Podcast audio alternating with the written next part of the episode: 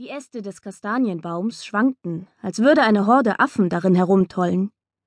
Von Zeit zu Zeit ertönte aus dem Blätterwald ein schauerliches Gebrüll.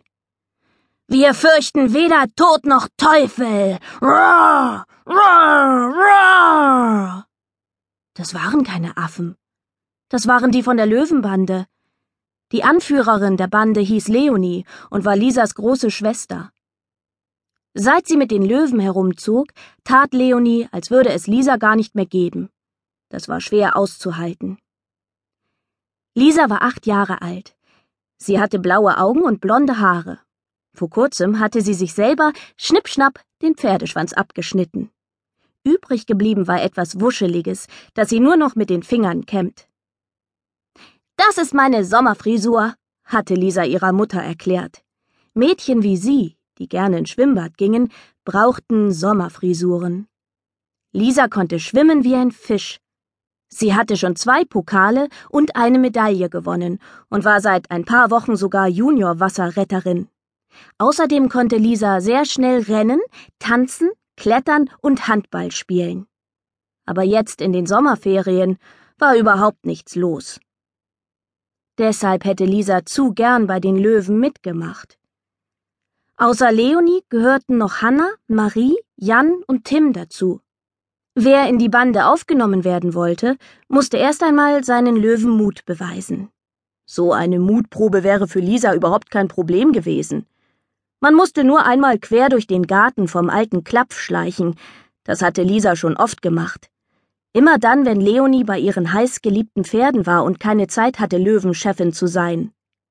Klapf war der Nachbar, sein Garten grenzte direkt an das Grundstück von Lisas Familie. Nicht nur die Löwen, auch die Eltern, die Lehrer und alle anderen Erwachsenen taten so, als wäre der Garten vom alten Klapf mordsgefährlich.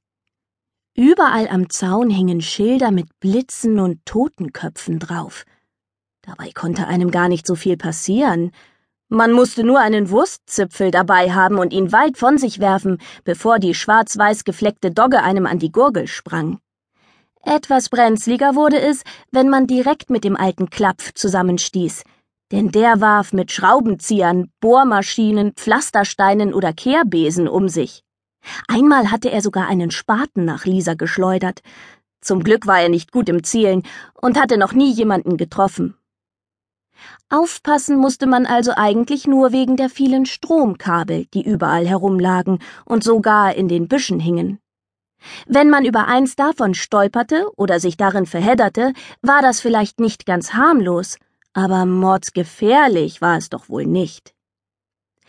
Das Problem war also nicht die Mutprobe, sondern dass die anderen sie nicht in der Bande haben wollten.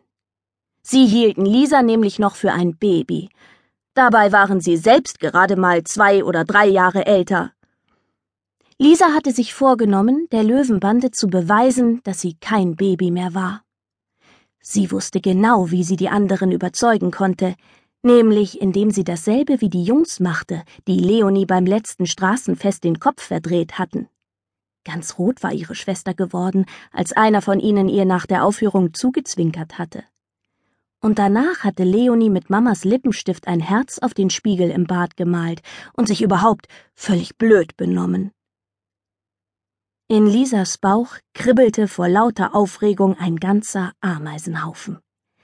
Entschlossen nahm sie den Ball in ihre Hand und schaltete den CD-Player ein, den sie mit nach draußen genommen hatte.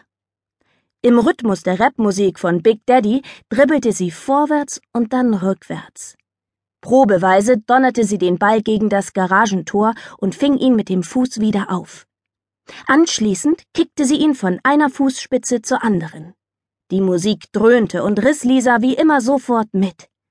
Der Ball drehte sich nun auf ihrer Ferse. Sie stieß das Bein nach hinten weg, jetzt kam's drauf an, und der Ball stieg senkrecht hoch über ihren Kopf in die Luft hinauf. Er fiel wieder herunter und landete auf ihrer rechten Schulter. Mit einer raschen Bewegung ließ Lisa den Ball über den Oberarm zu ihren Fingerspitzen rollen und wieder zurück zur Schulter, dann auf die andere Seite. Lisa hatte ewig lange üben müssen, bis sie den Trick kapiert hatte, aber nun klappte es wie am Schnürchen. Da schallte Leonies Stimme aus dem Kastanienbaum zu ihr herüber. Oh Gott, mach diese ätzende